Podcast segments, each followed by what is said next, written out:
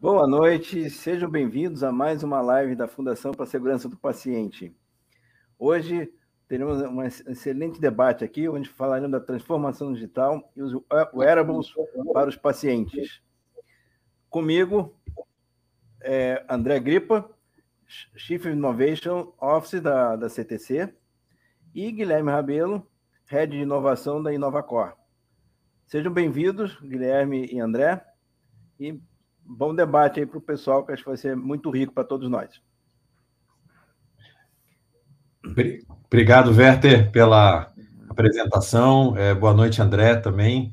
Bom estar com você aqui, nosso convidado, e a todos que estão nos assistindo, que têm a oportunidade de participar também, aí é, participando com as perguntas, né, encaminhando para nós aí questões, comentários, ficamos bastante contentes. É, eu e o Werther somos colegas aqui da Fundação para a Segurança do Paciente, atuamos na área de TI, mas hoje temos uma conversa que é voltada muito para essa nova fronteira que a gente está vendo, né, da inovação, da saúde, que é a transformação digital que os pacientes estão é, se submetendo. E nós temos aqui um convidado que certamente tem enveredado por esse caminho também, né, que é o André Cripa, um uhum. grande amigo, e que está é, realizando aí na questão da empresa que ele lidera, a Connect com o CTC, é um trabalho também de divulgação desse contato com os diversos ambientes de saúde, né, não só de operadoras, é, hospitais, e, em grande parte, também com foco em trabalhos voltados ao paciente, né, para a jornada do paciente, que é o motivo da nossa conversa de hoje. Né? Então, queremos, primeiramente, aí dar ao André as boas-vindas e se pudesse falar um pouquinho, André, desse trabalho que você está fazendo, antes da gente entrar no ping-pong aqui da nossa conversa tema, né, da transformação digital com os wearables para a saúde do paciente aí. Fala um pouquinho de você e também do trabalho que você tem feito na CTC. Vamos lá, Guilherme, Werther, é um prazer estar com vocês. É, o trabalho que eu tenho feito na CTC como diretor de inovação está muito voltado para a da saúde e, naturalmente, o tema dos wearables está sempre presente. É uma, é uma área que é bastante apaixonante porque agora, de fato, a gente consegue fazer um monitoramento do paciente em tempo real, porque antes era só aquela coisa do paciente marcar em alguns aplicativos o que estava sentindo, é, alguns indicadores quando ele conseguia ter isso de outros dispositivos que não estavam conectados. Mas agora é muito legal que é possível ter isso em tempo real. Então, acho que é uma grande vantagem, abre um leque de novas possibilidades, de discussões, de modelos que a gente tem visto acontecer em muitos lugares do mundo e também no Brasil agora. Então, está sendo uma época bastante empolgante saber o que é possível fazer com esses tipos de vestíveis de, de wearables na área da saúde.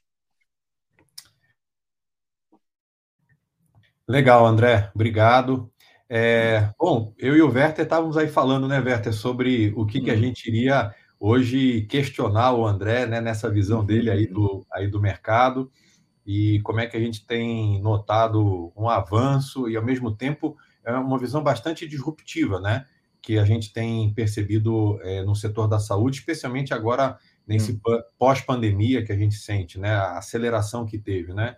Acho que tem alguns pontos que a gente discutiu nesse sentido, não foi, Werther? Hum, isso, exatamente.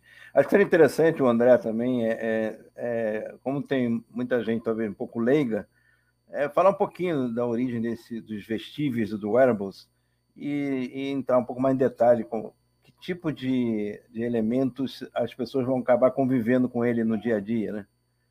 Acho que vale a pena a gente aprofundar um pouquinho aí, porque aí vai, acho que vai preparar o pessoal para o nosso ping-pong. Bom, hoje pode ser que uma boa parte de nós aqui tenhamos uma, um reloginho como esse, né?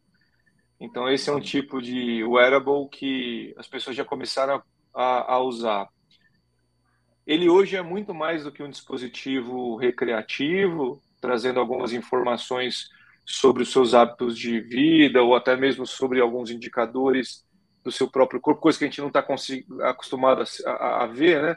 Hoje a gente está sendo metrificado, então é bem interessante saber como é que está o nosso é, alguns níveis que antes a gente só conseguia medir no hospital. Uhum. Então, além do relógio, hoje a gente consegue ter outros dispositivos. Eles vão desde anéis, cintos, é, alguns, alguns, algumas pulseiras também, que não, não tem só a função é, de relógio, mas tem outros tipos de marcadores. Então, esses é, vestíveis, esses wearables, têm uma grande, é, uma grande é, razão para estar tá conectada no nosso corpo hoje, que a gente vai acostumar a ver isso por muitos anos. A gente vai conseguir ver é, alguns desses marcadores que antes a gente só conseguia ver quando estava próximo do hospital fazendo um teste, um exame. Agora a gente consegue fazer eles de casa. Eles vão nos dar alertas, e essa é a parte mais importante disso. Eles vão nos avisar sobre algumas, é, alguns parâmetros, alguns uhum. marcadores biológicos, por exemplo, que devem trazer para nós alguma, alguma atenção e buscar um serviço de emergência, por exemplo. Então, isso acontecendo cada vez mais é, vai nos ajudar a viver esse novo momento onde a gente vai poder cuidar da nossa saúde e, auxiliar o médico no diagnóstico. Só para você ter uma ideia, hoje, Werther, são cerca de 7.500 é, tipos de marcadores é, fisiológicos e também e comportamentais, porque alguns deles começam a, a, analisar é, a sua marcha, o seu uso, é, por exemplo, de aplicativos, como é que você faz isso? Ele começa a medir a saúde mental baseada nisso. Então, só para você ter uma ideia de é, o que esses 7.500 pontos de marcações podem fazer num diagnóstico e trazer mais segurança para o paciente. Até nesse sentido, eu vi uma, conheci, tive oportunidade de conhecer um equipamento que era para pessoas idosas que ele conseguia dar um alerta quando a pessoa caía. Ele exatamente estava medindo pelo que você falou, comportamento, a ação é, abrupta de, de movimento indicava uma possível queda, então ele fazia esse tipo de alerta. Isso cada vez mais a gente vem evoluindo. Guilherme, quer aproveitar a tua vivência aí de Nova Cor, de ambiente hospital de médicos? Como é que os, os médicos e hospitais estão vendo essa transformação digital no, que está vai de fato revolucionar to, toda essa toda a jornada do, do paciente propriamente dito. Olha, Werther, é, é bem interessante, né? Você é, nota hoje né, que o, o nosso paciente, por assim dizer, ele está cada vez mais é, atualizado, inteirado, é, participativo no seu tratamento. Ele quer saber mais as coisas. E se a gente for falar aqui para o nosso público, né, em geral, a gente nota que houve um crescimento desse interesse com a quantidade de pessoas que começaram a acessar a internet. A gente nota que aquele efeito do Dr. Google, né, as pessoas começando a procurar na internet sobre os seus sintomas, sobre as informações de doenças, fazia um exame e aí havia o laudo e tinham perguntas é, que a pessoa se fazia, mas o que, que essa palavra quer dizer? Então, é, essa transição que a gente pode ver desses últimos 20 anos em que a internet se popularizou, é, trouxe para nós hoje, nessa fase da pandemia, é, um público em geral, né, se não tão hábil no manuseio digital, certamente mais consciente de que a internet e as funcionalidades digitais podem ser um aliado. As pessoas ainda têm que ter um processo de aprendizado. E a gente lá no, lá no INCOR, é, como um instituto é, é, de cardiologia, de especialidade, né, de, tanto de hum. cardiologia como de é, parte respiratória, a gente é, teve muito desse processo de discussão nos últimos cinco anos de como a gente traria a tecnologia para próximo do paciente. como isso poderia ser introduzido na rotina de cuidado desse paciente. E é claro que, mais do que apenas ter a possibilidade de fazer medições, o André falou aqui, né, mais de 7.500 tipos de coisas que você pode medir, ou seja, a gente já ultrapassou, inclusive, a capacidade de saber qual é a relação entre esses itens, né? É, de tão variáveis que eles são. Isso começa a ser algo que o ser humano não consegue juntar as peças sozinho, ele já começa a precisar de tecnologia. Então, o que a gente tem notado é que os projetos com desafios de cuidado do paciente é, estão levando as equipes médicas e as equipes de tecnologia a é, juntarem esforços para poder é, trazer soluções que sejam inteligentes o suficiente para lidar com tanta informação que a gente pode agora coletar e precisa interpretar, mas ao mesmo tempo fazer isso de uma forma simples para o usuário e segura, porque o que a gente deseja é que haja o mínimo possível, e se de preferência nenhum, risco de uma informação errada que você dê a partir dos dados que você coleta, porque de fato você pode levar alguém a ficar induzido a tomar mais remédio desnecessariamente, ou ela achar que está tendo algum sintoma ruim de saúde, alguma coisa porque houve um alerta ali equivocado. Então, a gente tem o, o, os prós e os contras, né?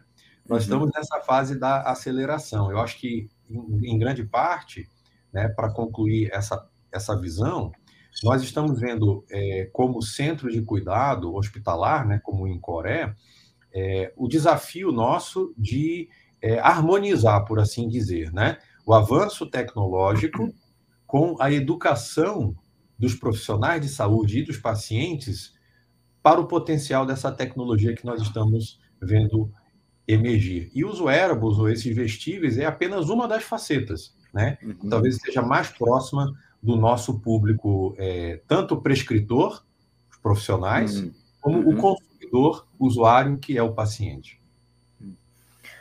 E André, como é que você enxerga os principais desafios para os verbos efetivamente decolarem aí no, junto aos pacientes? E junto também à comunidade de saúde? Eu posso pensar em alguns, Werther. Um deles é o regulatório. É, é natural que na medicina as coisas caminhem numa marcha um pouco mais lenta e não pela inovação, mas pela natureza do negócio, né? é, na medicina não se admite errar tanto como em outras, outros segmentos. Então, é, a regulação desses dispositivos ela pode ser uma barreira que faça é, que traga um desafio adicional para a adoção dos dispositivos e a conexão deles com a assistência. Então, não adianta muito o paciente ter informação, mas que ela não esteja conectada numa jornada como um todo, né? Que o médico que faça o cuidado, ele tenha, que ele não tem acesso a isso, ele precisa ter. Então, é, a Anvisa aqui, o FDA, lá fora, tem papéis importantes na regulação desses dispositivos. Outro ponto que eu vejo é o custo. É, eles precisam diminuir, porque senão a gente faz com que só uma parcela pequena da população mais privilegiada tenha acesso a esse tipo de cuidado. Então, isso, isso ao longo dos anos, é natural que é, a gente veja um, um, menor custo por termos mais opções no mercado do que duas ou três marcas que hoje é, acabam é, sendo as principais na adoção desses dispositivos. Então, o custo é uma barreira e quando a gente fala de saúde, qualquer centavo importa. É, isso é claro, a gente, a gente consegue observar isso no dia a dia, né, de como é importante a gente diminuir custo e melhorar desfecho. É, mas tem outro ponto também, que é a integração dessas informações. É, quando a gente. Existe uma máxima na saúde que, digital que a gente fala muito, é que na saúde a gente é rico em dados, mas pobre em informações. Então, é gerada muita informação agora com novos dispositivos, é, com é, vestíveis, com IoTs, que são as internets das coisas, agora também para a área médica, a chegada do 5G barateando esses dispositivos porque precisam de menos energia para funcionar, a gente vai ter uma explosão ainda maior desses wearables e, e isso é, vai trazer um desafio adicional para como reunir esse tipo de informação para que ela seja útil. Então, uh, alguns, alguns dos estudos que mostram sobre a adoção desses dispositivos mostram que há uma entrada de mais de 200 milhões por ano de, de, de dispositivos como esse no mercado. Então, é, imagine aí, né? Se hoje a gente consegue ter pouca informação de um paciente, basicamente tendo é, algumas consultas é, ou passagens dele no pronto atendimento ao longo da sua vida, imagina agora a diferença onde a gente tem um reloginho que marca é, um indicador biológico a cada 30 segundos. Então, imagine o quanto isso vai mudar nesse jogo, e esses são os principais desafios, ao meu ver. É, de fato, a, a questão da, da, integração, ela já é um desafio já há, há décadas, na verdade. A, o conceito de prontuário eletrônico já existe há, há, muito tempo, porém, na prática, ele esbarra exatamente esse ponto de integração, e é como você falou, a tendência é ficar pior, né? Você vai ter muito mais volume de dados, já onde esses dados vão ser armazenados? Vão ser, vai estar no médico, vai estar no, numa, numa nuvem aí pública, e isso ainda está muito longe a gente, a gente ver, é, digamos, alguma, ou o regulatório tratando desse tema. Né? Acho que tem, uma, tem muito chão ainda para trabalhar, pra, na minha visão, para que a coisa decole. E para o paciente, se isso não for muito, muito simples, não, não, vai, não vai pegar. Porque aí fica. Ele não tem que ser algo meio para ele é, imperceptível, né? ele não pode ter que ficar se, configurando o seu, seu smartphone a, a, a, cada consulta médica, né?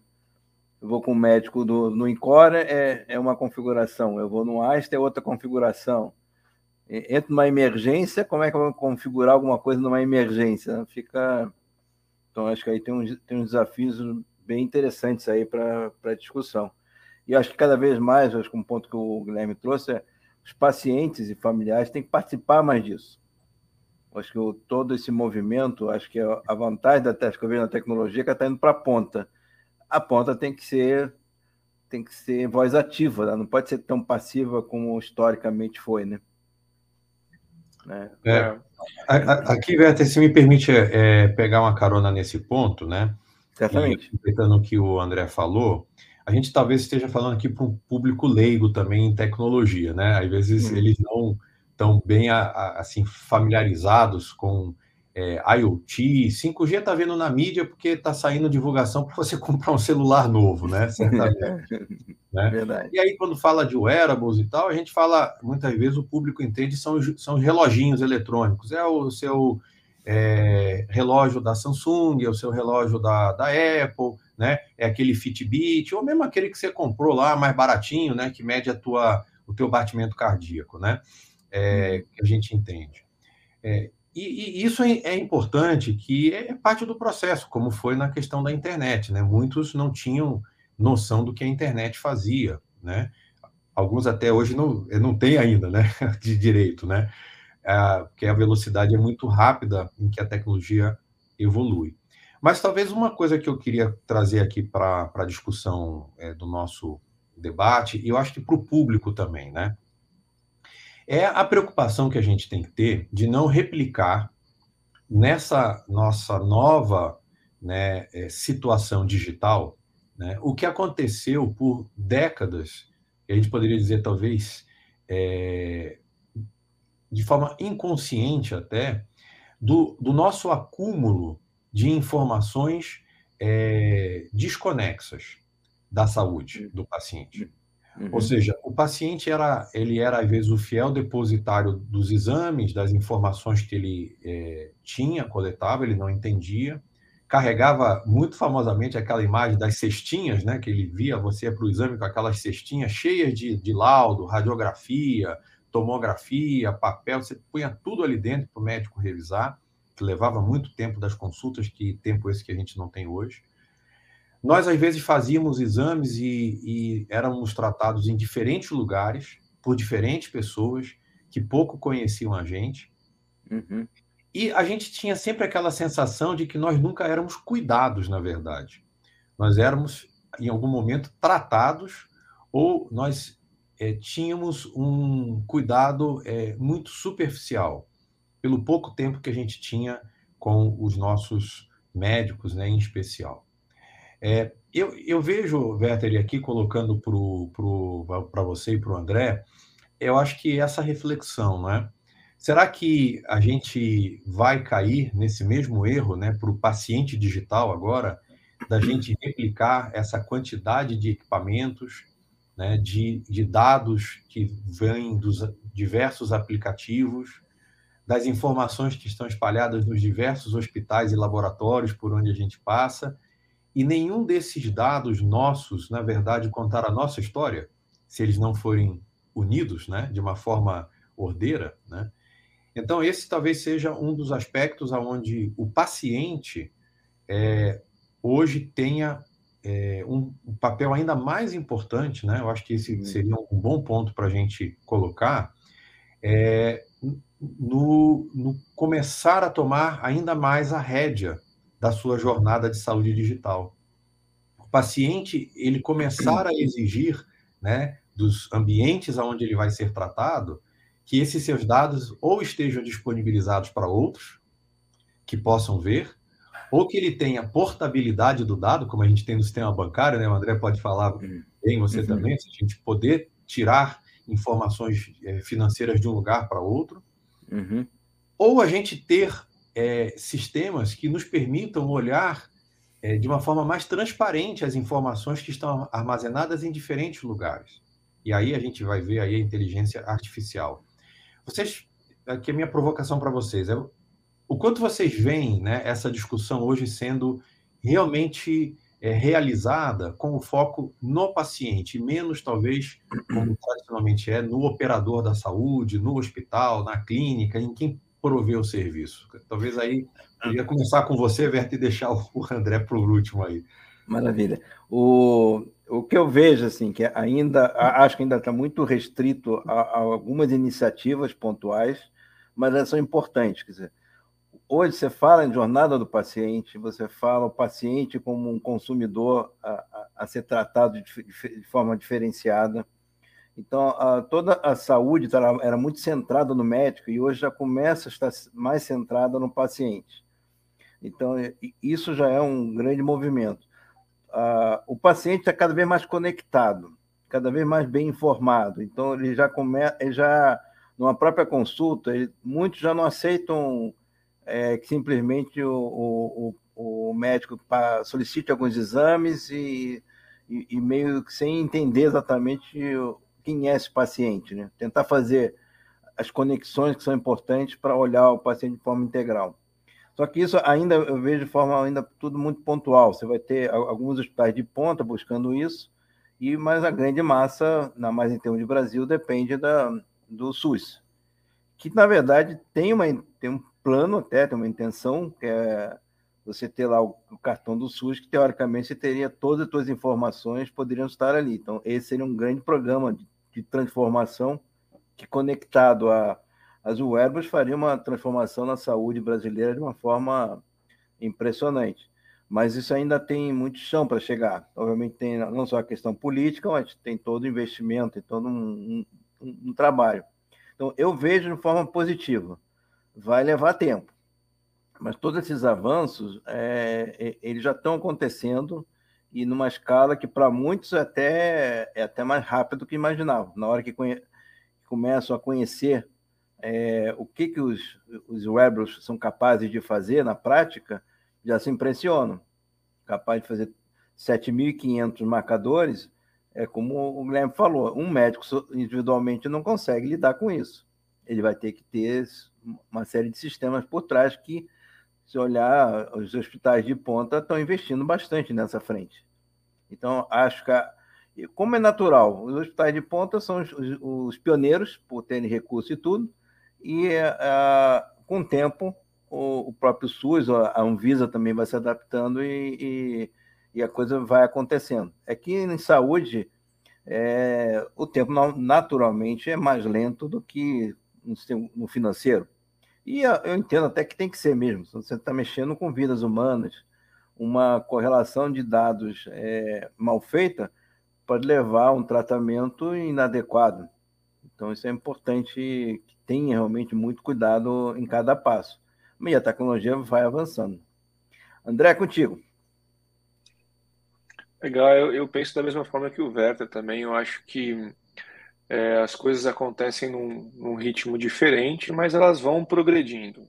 Uhum. É, Para o paciente, eu, eu, vejo que quando ele começar a ver benefícios no seu dia a dia, isso vai pressionar todo mundo de uma uhum. forma a ter que usar. Só para a gente ter uma ideia de como isso pode beneficiar a população como um todo, por exemplo, é, na, no Reino Unido tem um estudo que fala sobre uma média ano de mais ou menos 100 mil AVCs por ano. E é parecido com o nosso número no Brasil, por isso que esse estudo me chamou a atenção. Mas o que é mais interessante é que 25% desses AVCs acontecem por é, fibrilação atrial. E aí é, é, algo que hoje alguns wearables já conseguem medir. Então, se você consegue pegar isso precocemente, começa a ver esses indicadores ficarem diferentes ou chamarem mais atenção, você pode ser diagnosticado precocemente, e isso é bom para todo mundo, para o sistema único, é bom para você como paciente, é bom para a tua operadora. Então, esse é o tipo de coisa que a gente começa a olhar é, com um viés de investimento e não mais de custo, porque ela pode prevenir uma injúria grave que pode fazer com que o paciente, é, além de vir à morte, né, outros pacientes possam também é, ser um fardo para o sistema de saúde, porque eles vão ficar piores, né? Então, é, esse é um ponto. Agora, a questão do dado é que, é, para a gente ter a, uma gestão de saúde populacional que interessa para dados epidemiológicos para o governo e para o sistema como um todo, a gente precisa de informação, não tem outro, outro jeito. Né? A gente está falando muito hoje de saúde baseada em valor, né, no novo modelo da saúde, mas tudo isso passa pelo dado. Então, é natural que é, o paciente comece a ter essas informações com ele mesmo através desses dispositivos vestíveis e isso chame a atenção do, do operador de saúde, do Sistema Único de Informação, para tentar obter esses dados e fazer essa é, essa melhora no desfecho e diminuir os custos da saúde. Essa, essa é a grande é a grande mudança que tem com os wearables podendo impulsionar isso também, sendo mais um pilar que pode impulsionar isso. O paciente é, ele, ele sempre foi dono do dado. Isso não, não é uma não é uma um movimento atual. Ele sempre foi dono do seu prontuário médico, sempre foi dono das suas informações pessoais. Só que. Mas muitos não sabem gente... disso, né? Pois é, esse é muitos é não questão, sabem disso. Né? Muitos anos atrás. É. E agora, é, o paciente é, tendo mais, sendo melhor informado, sabendo que esse é um direito que ele carrega há muitos anos, há décadas, agora ele pode falar: bom, eu quero as informações que estão com, com, com você, doutor Werther, do último tratamento que nós fizemos juntos. Eu quero usar ele lá no Open Health, que se discute hoje, para buscar um tratamento em outro lugar, para ter uma segunda opinião. E eu, para ter essa segunda opinião, não quero fazer todo aquele set, aquela repetição de exames que eu fiz aí na nossa última consulta. Então, é, tem tanta coisa envolvendo esse, esse uhum. universo que é, faz com que a gente veja que a gente está num momento de mudança, de disrupção, e isso vai ser muito benéfico para a saúde. É, eu vejo é, é, a questão de se investir para evitar custos depois ainda um longo caminho pela frente para as operadoras terem segurança de que esse, é, esse modelo venha a dar certo. Mas o que eu, eu vejo um outro ponto, que é como há, há uma tendência, isso é estatística, já é fato, de doentes crônicos terem tratamentos e acompanhamento por longo prazo, ah, eu acredito que os wearables vão ajudar muito nesse sentido. Então, o, aquilo que a gente estava comentando, dos pacientes e familiares serem efetivamente o drive, né, os, os que vão puxar, é, eu acho que tem, tem um potencial por esse lado. Porque você precisa, por exemplo, você tem, tem um familiar de idoso que você não pode ficar o tempo todo lá e custa caríssimo ter um acompanhante só para olhar. E, o, e esse familiar ele tem condição de locomoção autônoma. Então, o aéreo pode, pode ser um ótimo apelo para acompanhamento. Tá? Mal comparando o, a, a, a babá eletrônica, né? Quando, quando, a gente tem filho pequeno, que a gente bota a babá eletrônica no quarto e vai dormir no outro. Né? É, é em vez de você ter no quarto, você está em outro apartamento, em outra, outra residência e acompanhando tudo que está acontecendo com, com o seu familiar que está com acompanhamento crônico, que tem diabetes, tem alguma coisa, é, teve um AVC, alguma coisa, mas que consegue ter uma vida autônoma, sem precisar ter uma pessoa estranha lá o tempo todo com ela. Com ela. Então, é. isso, isso, isso, eu acho que é um, tem um potencial para acontecer de fato. É, e, e, quando o médico consegue é, ver os sinais vitais do paciente à distância, é, o paciente fica menos internado traz mais segurança para ele, mais conforto uhum. para a família também, né? Tem um uhum. estudo alemão que, que mostra que quando esse monitoramento remoto acontece com pacientes é, de insuficiência cardíaca, a mortalidade reduz em um terço e também os dias é, de internação reduzem em um terço. Então, olha só quantos benefícios né, para o paciente uhum. é, um monitoramento remoto como esse pode trazer. Uhum. Muito bom. É bom, eu, eu que, pessoal, nós já estamos chegando aqui a meia hora do nosso debate. Eu queria incentivar quem está nos assistindo a que mandem suas perguntas, né? Certamente você deve ter algumas boas perguntas aí, uhum. dúvidas. Não importa, participe aí no nosso chat, né? No comentários aí, encaminha para a gente. Até mesmo se for uma experiência que você tenha tido ou que está tendo, né? Com o uso é, próprio ou também é, de algum familiar que esteja acompanhando, certamente isso vai enriquecer aqui o nosso debate. É, ah, é, diga, Werther. Não, e não se preocupe que, que, apesar de ter três aqui de tecnologia, pode fazer perguntas bem óbvias que muita gente provavelmente vai ter a mesma dúvida ou, ou a mesma oportunidade aí para aprender com, com a gente. É isso aí, é isso aí. Aproveite que nós temos três especialistas aqui disponíveis né, para essas suas dúvidas técnicas. A gente só não vai dizer qual é o melhor relógio para você fazer, porque aí a gente tem um problema né, de conflito, né? Então a gente vai hum. ser sempre o mais isento possível. Mas eu, queria trazer aqui uma questão também, que eu acho que deve ser a dúvida de muitos é, que estão nos assistindo, e, e tem sido muito recorrente, Werther e André, nas palestras, nas aulas que eu acabo dando é, sobre essa questão da temática digital que é a questão da segurança da informação né, e o hum. uso, é, por assim dizer, é, lícito da informação que não prejudique o paciente. Né?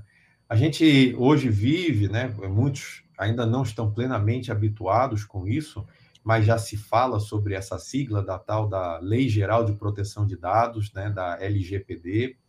A gente sabe que essa lei ela visa é, a segurança e a privacidade né, do cidadão para que os nossos dados é, possam ser utilizados por quem está autorizado e da maneira adequada, né? Mas hoje roubar informação parece que é um grande negócio. E dizem por aí, né? A gente vê os, os artigos, as notícias, que a informação médica vale muito. Às vezes vale até mais do que a informação bancária de alguém, né? Como é que, é, talvez André, aí, é, podendo iniciar, depois o Werther. Como é que vocês veem a atuação, especialmente das é, empresas de tecnologia e depois dos prestadores de serviço, é, tentando transferir né, ao paciente essa garantia? Porque falar é mais fácil do que fazer, né? E a segurança do paciente nossa não é só uma segurança clínica, agora na informação também é importante. Tem dados sensíveis deles que talvez vão ser veiculados. É, como, é que você está, está, está vendo isso, André? Guilherme, eu vejo isso da seguinte forma: o paciente precisa também ser educado digitalmente agora. Ele precisa entender que ele vai dar consentimento para uma série de ações a serem executadas ao longo do seu tratamento, ao longo dos seus é, dispositivos que começam a medir os seus indicadores biológicos. Então, o que vai ser feito com ele? É, Para onde esse dado vai? Quem é que vai dar é, manutenção nesse dado? A quem ele vai ser acessível? Então, essas são informações que a gente vai aprender a lidar aos trancos e barrancos ao longo dos próximos anos. Porque, como você disse, né, o mercado de saúde, inclusive, ele é bastante suscetível a ataques, a roubo de dados, e agora ele está ganhando um pouco mais de maturidade do que outras indústrias já é, obtiveram ao longo do tempo. A gente vê que é, nos últimos anos foi o segmento que mais teve ataques é, de segurança da informação é, em comparação, assim, foi, foi brutalmente maior. E em algum momento a gente achava que é, esses criminosos digitais tinham um pouquinho de dor na consciência, mas a gente sabe que não, né? Eles não pensam dessa forma e muitas instituições de saúde ainda têm uma baixa maturidade na guarda dessas informações. Isso acaba sendo aí uma ótima oportunidade para obter informações pessoais. Então, a, no, a minha recomendação para os pacientes, para os familiares, é que eles fiquem atentos a esses termos. É, naturalmente, ao longo dessa jornada digital do paciente, ele vai é, ter que aceitar alguns termos em agendamentos hospitalares, é, na realização de exames, consultas. Então, o que vai ser feito com o meu dado é uma informação muito importante. E agora, com a, a vinda da LGPD, ele pode perguntar, questionar no hospital o que é que estão fazendo com os meus dados, inclusive pedir para que esses dados sejam eliminados quando ele achar que isso é útil. É óbvio que ele precisa pensar bastante, né, se, se faz sentido fazer isso, mas quando ele achar que alguma instituição de saúde não está sendo é, justa com o uso das suas informações, ele tem todo o direito de fazer isso.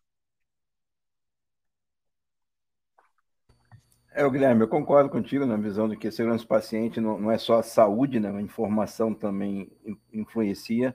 É, na linha que o, que o André trouxe, na né? questão da educação digital, é importante que o paciente familiares entenda a relevância dessas informações e, e como elas podem ser mal utilizadas caso sejam de alguma maneira acessadas.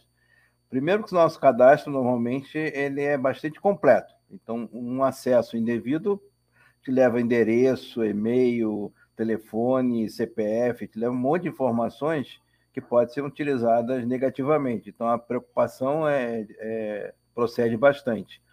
E um ponto, quer dizer, muita coisa que a, lado da tecnologia vem investindo também para proteger, mas depende muito das pessoas elas ficarem atentas também. Porque é, pessoas até muito bem instruídas têm caído em, cada, em golpes bem simples até, por simplesmente distração. Elas é, é óbvio que aquilo lá é, é, um, é um elemento de, de risco, mas elas clicam, são convidadas a, a atualizar um cadastro que não fazia nenhum sentido ser pedido e clica lá para e dali dispara to, to, todo o meio. E, e na medida que a gente tem mais informações espalhadas por aí, você tem mais pontos de vulnerabilidade também é, para serem tratados. Então, acho que é, é, as pessoas têm que ficar atentas, porque não há tecnologia no mundo que vai conseguir combater 100% em 100% do tempo. Quer dizer, é, é, é, um desafio que vai ficar é contínuo, é um desafio da, da, da, nossa realidade atual, da humanidade, e que a gente vai ter que aprender a conviver com ele.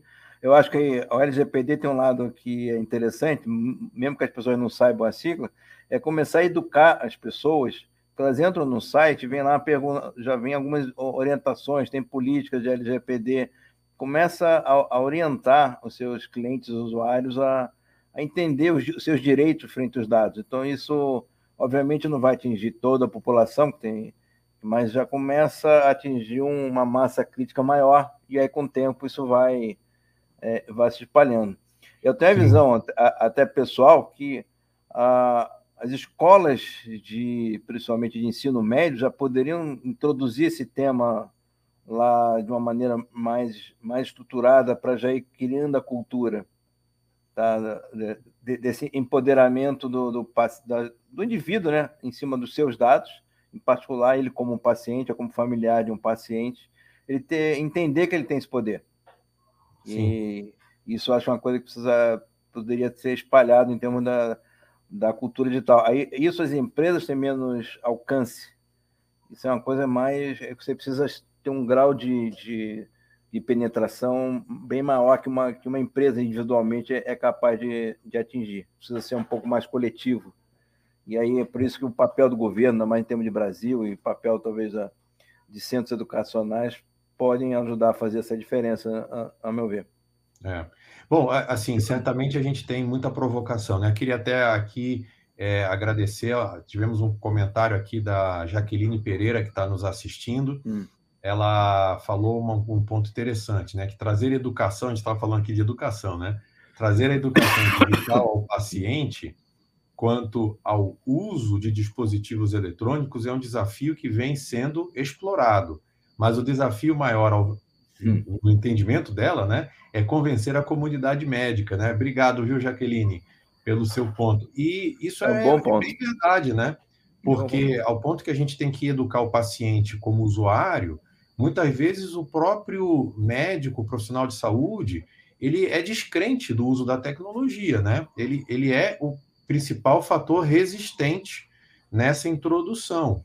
E aí a gente tem um trabalho duplo, né, de educar o prescritor, né, e o consumidor, né, dessa tecnologia. Então acho que esse é um, é um aspecto bastante interessante que eu queria até aí ouvir a opinião também, André, sua, né, e aproveitando, engatando essa questão do comentário da Jaqueline, é, como é que você também tem visto algum case de vocês aí de, é, de sucesso nessa área, já que vocês estão fazendo essa interface com empresas, com médicos, profissionais? É, como é que é essa questão da, da adoção, pegando o gancho do que a Jaqueline falou? Legal, Guilherme. Bom, obrigado, Jaqueline. Acho que teu comentário é, é super dentro do que a gente está vendo aqui mesmo, né? o desafio é convencer é, a, a, classe médica que por muitos anos foi dono dessa informação. Né? Agora, aprender a compartilhar isso e a utilizar dispositivos que estão fora do seu alcance é realmente um desafio. Mas eu acho que uma boa forma de fazer isso é mostrar alguns casos de sucesso, mostrar é, como é que ela tem sido, essa tecnologia tem sido, é, tem trazido um benefício para o paciente posso me lembrar de alguns casos aqui que eu acho que mostram para nós que ela, essa tecnologia tem sido relevante.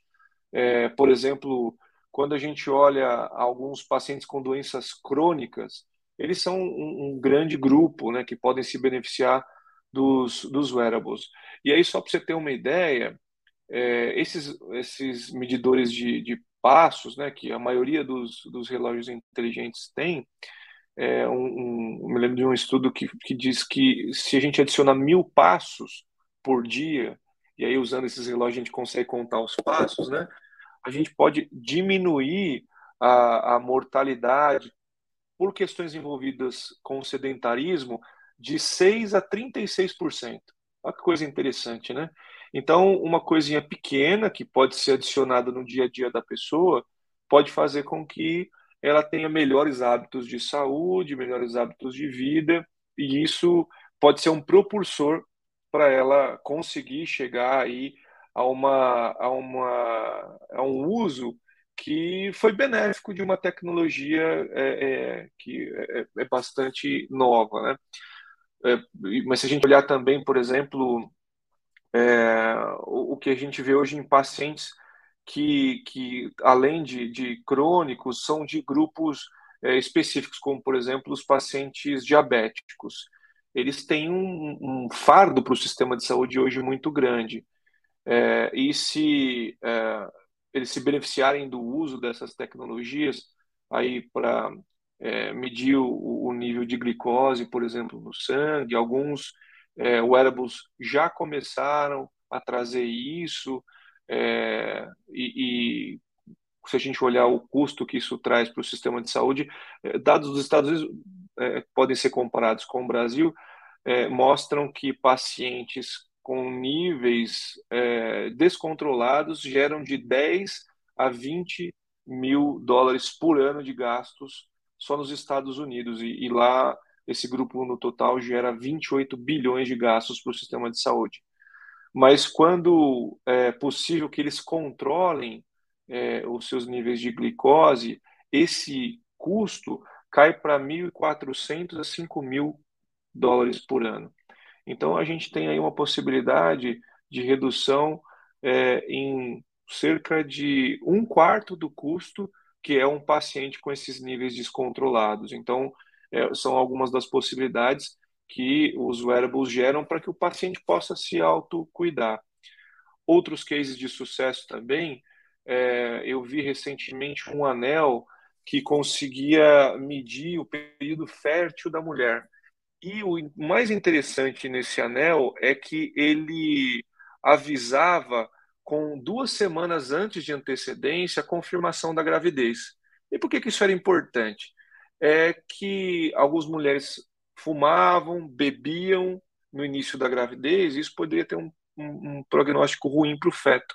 Então, se a gente consegue ter essa informação antes, a gente evita alguns problemas crônicos que podem acontecer aí com, com algumas crianças. Então, esses são alguns casos né, que vêm acontecendo no mundo. Lembro também de um que eu vi recentemente que mede o hálito pela manhã.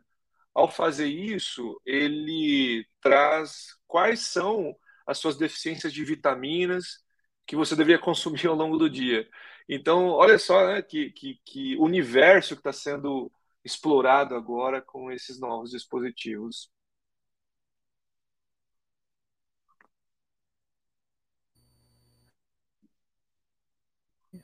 Aproveitando um ponto que o Guilherme trouxe de, da questão de que integra os wearables com, com inteligência artificial, até para poder processar tudo isso, a Andréa trouxe aqui também para a gente o papel da inteligência artificial apoiando aí o tratamentos e, e toda a equipe médica, tanto acho que na, na parte diagnóstica, isso vem avançando bastante, aí a gente vem observando isso é, no DASA, no AC e vários outros que estão investindo também bastante pesado aí nessa é, na utilização da inteligência artificial para apoiar é, principalmente diagnóstico, porque 7.500 marcadores, imagine a complexidade é identificar em mais outras características, então isso vem, vem avançando de fato ajuda. E esse é um tipo de, é, de evolução que era, não é muito percebida pelo paciente, né? Ele porque melhora a precisão da medicina, como é que a medicina vai tratá-lo, mas ele não percebe muito isso. Né?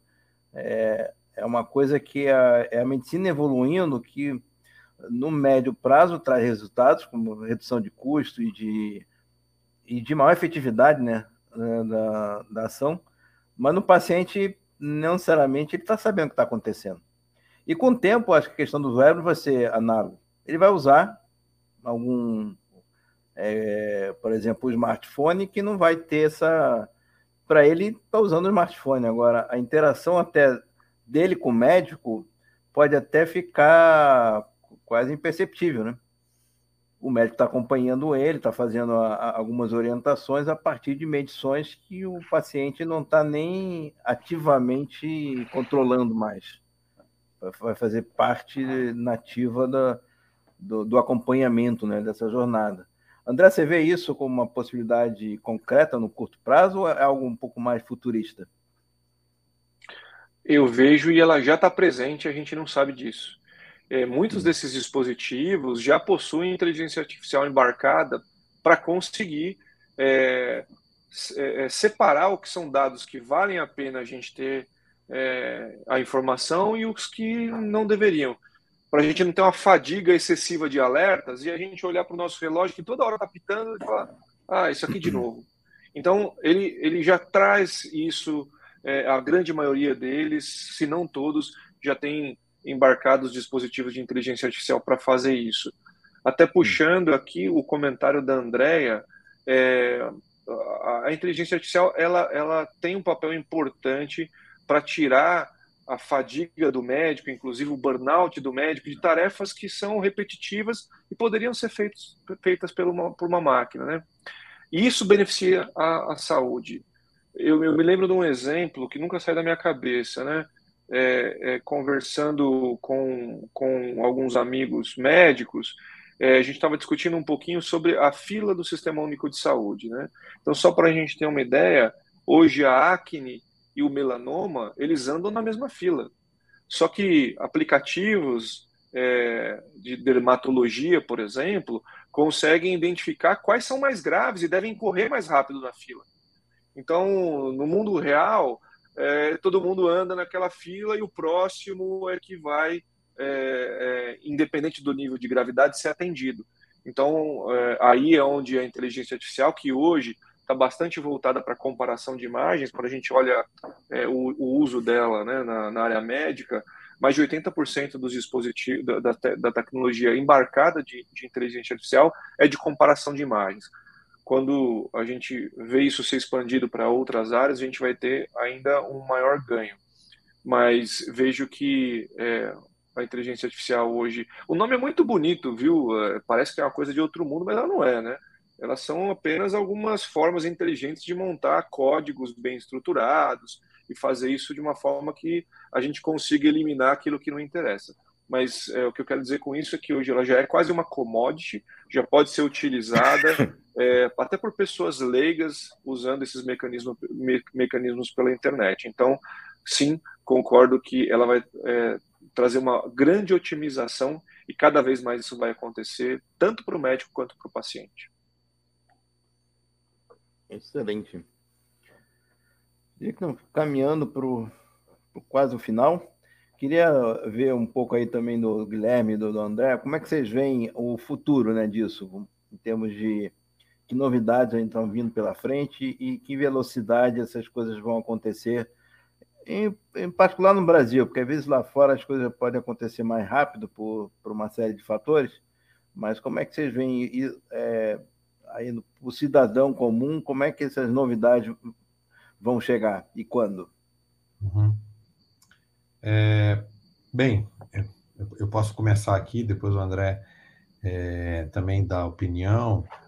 É, eu, eu, creio é, que a gente está num processo é, de aceleração muito rápida da, da tecnologia, enquanto é, se torna transparente para o usuário. Né? A gente é, percebe que talvez num futuro não muito distante, a gente está falando aqui de poucos anos, nós não vamos estar mais falando de wearables, é como se fosse uma coisa que a gente precisa se preocupar para comprar. Como hoje a gente não fica é, explicando para ninguém o que é um smartphone, é, como se fosse um, um, uma categoria especial de celular, né? Essas coisas já são meio transparentes para as pessoas. Né? O smartphone, para ela, na verdade, é parte integrante da rotina de vida dela. Né? Nossa, ela, ela foi assimilada. Acho que os wearables vão, vão nessa direção.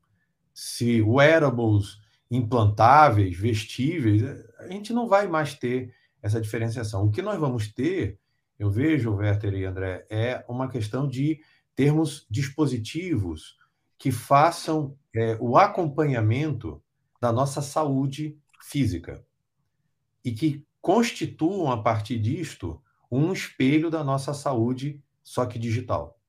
Então, é, é, é essa replicação que vai ser, é, talvez, o futuro desses aparelhos, até com tecnologias cada vez mais é, simbióticas com a gente. Elas vão estar é, coexistindo nas nossas roupas, como já existem alguns, é, nos nossos é, recursos de, de, uso diário de outros aparelhos, incorporadas em, no nosso espelho, né, na, nossa, é, na nossa bacia sanitária. É, eles vão estar em vários lugares, esses sensores.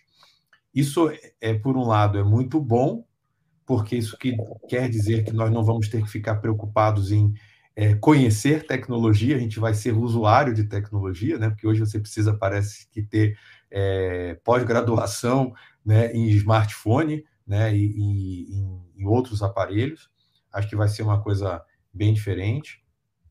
Mas é, eu vejo um, um, outro lado, e aí aqui a minha preocupação, Werther e André, né, e para vocês que estão talvez assistindo a gente, né, que se, será a dosagem é, do quanto a gente vai impor isto às pessoas, né? Do, o fato de poder medir, eu sempre coloco essa questão, não é a obrigatoriedade de medir, né? O fato de você poder mensurar alguém e acompanhar alguém não deve ser um ditatorismo de você é, impor à pessoa isto, né? Então, eu acho que aí a gente vai entrar muito numa discussão menos de é, dilema, por assim dizer, tecnológico e muito mais um dilema ético, né? Eu, eu talvez é para onde a gente talvez esteja arrumando cada vez mais em relação a essa questão da saúde digital e com os aparelhos, né? É o quanto de fato a gente vai permitir que as pessoas escolham como elas vão experimentar e vivenciar o uso dessa tecnologia para a sua saúde digital. E isso vem com educação. Essa é a minha visão atual.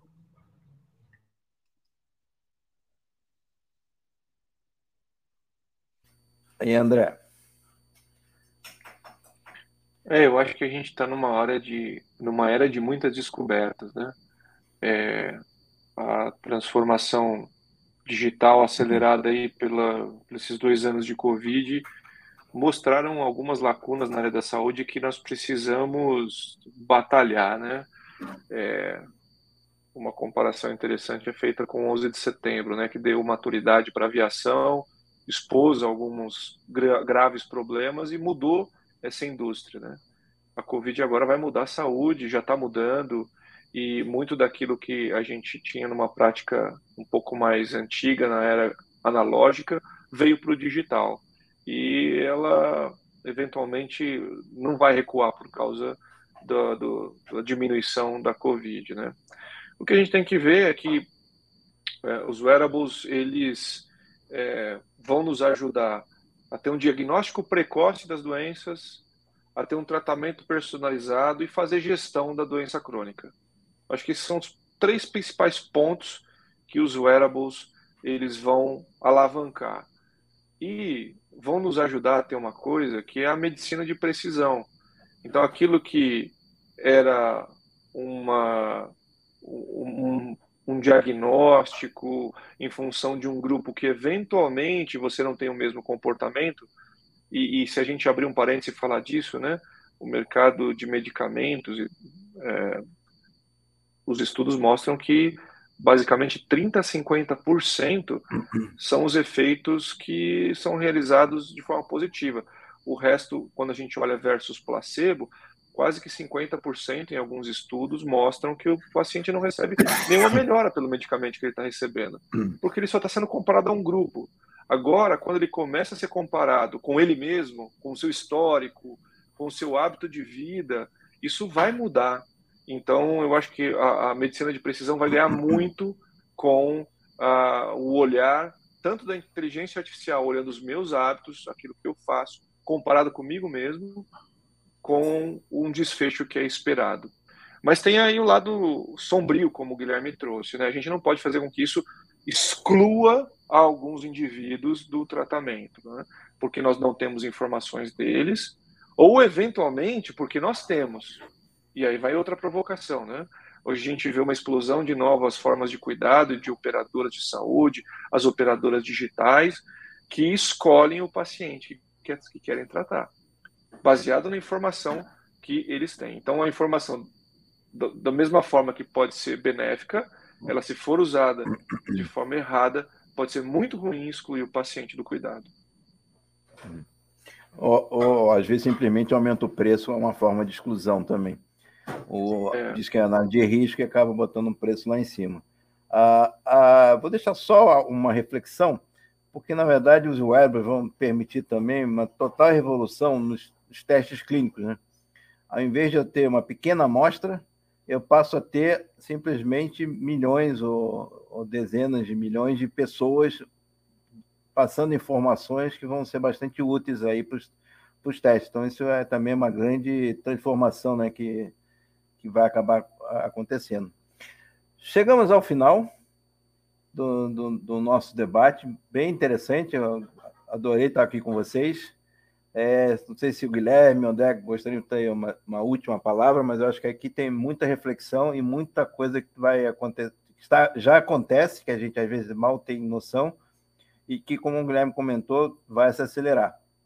Aí a questão ética vai ser um ponto a ser também discutido e, e reforçando o papel do paciente, familiares, vai ser muito importante para essa discussão e não pode ficar ao largo como historicamente ficou.